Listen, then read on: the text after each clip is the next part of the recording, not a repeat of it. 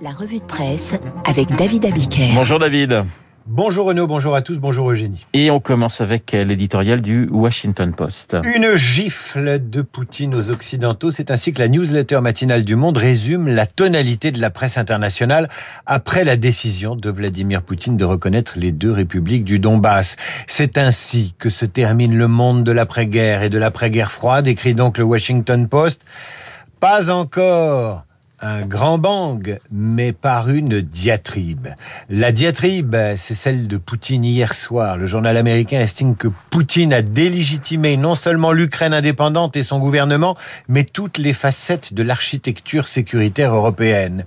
Il faut pourtant jeter un œil à Courrier International qui traduit pour nous la une du journal russe pro-Kremlin, Zgliad, qui entérine la décision du président Poutine de reconnaître les deux républiques de Donetsk et de Louhansk et ordonne le déploiement de troupes pour remplir des fonctions de maintien de la Avant de reprendre sans aucun recul l'argumentaire de Poutine expliquant que l'Ukraine est une création artificielle résultat de territoires arrachés par les bolcheviks à la Grande Russie à partir de la révolution de 1917. Pour le soir de Belgique, le président russe a donné une véritable gifle aux Occidentaux et a fermé la porte de la négociation menaçant par ricochet l'Europe d'un conflit.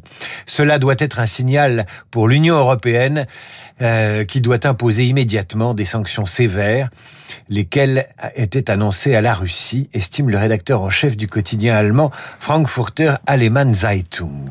Si ce n'est pas le cas, Poutine y verra un encouragement à aller de l'avant. Et David, la presse française n'est pas vraiment plus optimiste. Poutine met la main sur une partie de l'Ukraine, titre le Parisien aujourd'hui en France. Pour les échos, il défie l'Occident. Pour le Figaro, il torpille les efforts de paix. Et dans son édito, Philippe Gély euh, estime que l'Europe se retrouve au seuil d'un conflit majeur qui pourrait déstabiliser tout le continent. Dans l'opinion, Jean-Dominique Merchet est moins pessimiste. Cette reconnaissance du Donbass et de Louhansk et de Donetsk signifie-t-elle la guerre? Pas forcément, puisque la Russie a déjà fait pire en annexant la Crimée en 2014. La presqu'île est désormais un territoire russe, ce qui ne serait pas le cas, du moins dans un premier temps, des républiques du Donbass. En Géorgie, la Russie, a reconnu depuis 2008 l'Ossétie du Sud et l'Abkhazie. En revanche, en Moldavie, l'armée russe est toujours présente dans la région séparatiste de Transnistrie, sans que Moscou ait franchi le cap diplomatique symbolique de la reconnaissance. N'empêche, voilà un revers de taille pour Emmanuel Macron, observe Jean-Dominique Merchet. Figaro titre la candidature d'Emmanuel Macron suspendue à la crise diplomatique. Ça n'était pas l'objectif de Poutine, mais c'en est une conséquence. Ce qui se passe en Ukraine perturbe la campagne présidentielle française et le Figaro résume parfaitement la situation. Le match n'est pas équilibré. D'un côté, Poutine, Biden, Zelensky, le président ukrainien. De l'autre, Pécresse, Le Pen et Éric Zemmour. Autant dire que l'affaire ukrainienne et le président Macron, qui prend son temps pour se déclarer, ont gelé la campagne présidentielle. À cette campagne embourbée, s'ajoute le problème des signatures, soulevé par l'opinion ce matin, comme par le Figaro. Schéma dans le Figaro qui en dit long sur le malaise démocratique français. Nathalie Arthaud, extrême gauche, ne représentant qu'un confetti dans la galaxie de l'extrême gauche française. Elle a ses 529 parrainages. Mélenchon, Le Pen, Zemmour et Jadot ne les ont pas encore. Attention, risque de choc démocratique, prévient Nicolas Bétou dans l'opinion. Imaginons, imaginons, nous dit en substance le patron du, du journal, imaginons que ni Zemmour ni Mélenchon n'aient leur signature. Ils ont jusqu'au 4 mars. Cela équivaudrait à priver un quart de l'électorat français de son choix. Autant dire que la légitimité de la présidentielle en serait alors gravement entachée. Alors malgré tout, la campagne présidentielle est, est lancée. David, le MEDEF auditionnait hier les candidats. Après avoir exposé leur politique pour la ville de demain il y a 15 jours, lors d'un grand oral organisé par l'Institut pour la ville de demain et la Fondation Palladio, les candidats ont planché hier devant le MEDEF et 400 entrepreneurs. Les échos reprennent l'essentiel de leurs propositions alors qu'aucun d'eux n'a jamais réellement travaillé dans une entreprise, ça n'est pas grave. Jadot, je vous propose un pacte patriotique écologique. La transition se fera avec les entrepreneurs ou ne se fera pas. Pécresse, la simplification doit devenir une priorité. Le Pen, je lancerai un fonds souverain qui permettra de mettre l'épargne des Français dans l'économie productive. Zemmour, il faut un mécanisme de commande publique qui permette d'en réserver une part à nos entrepreneurs français.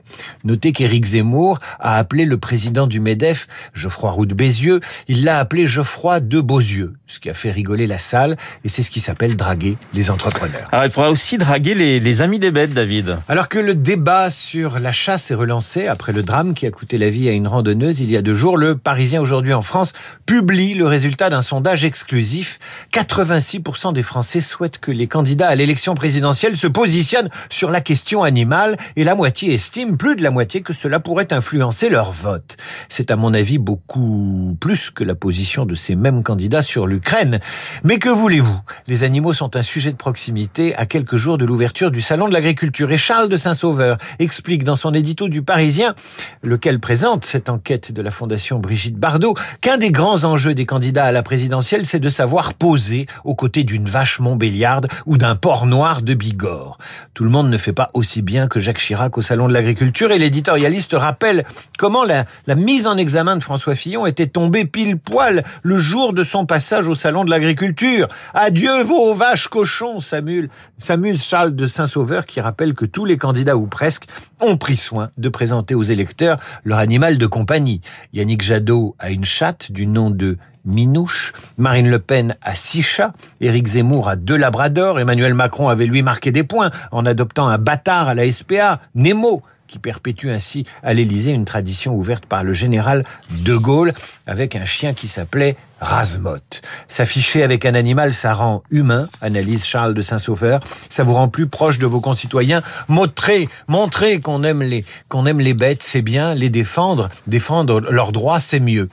Et les maires devraient d'ailleurs s'en souvenir puisqu'Hélène Touy, la candidate du parti animaliste à l'élection présidentielle, peine elle aussi à recueillir ses 500 signatures alors que son parti, qui a tout de même réalisé plus de 2% aux dernières européennes, a déjà investi euh, plus de 300 candidats pour les législatives.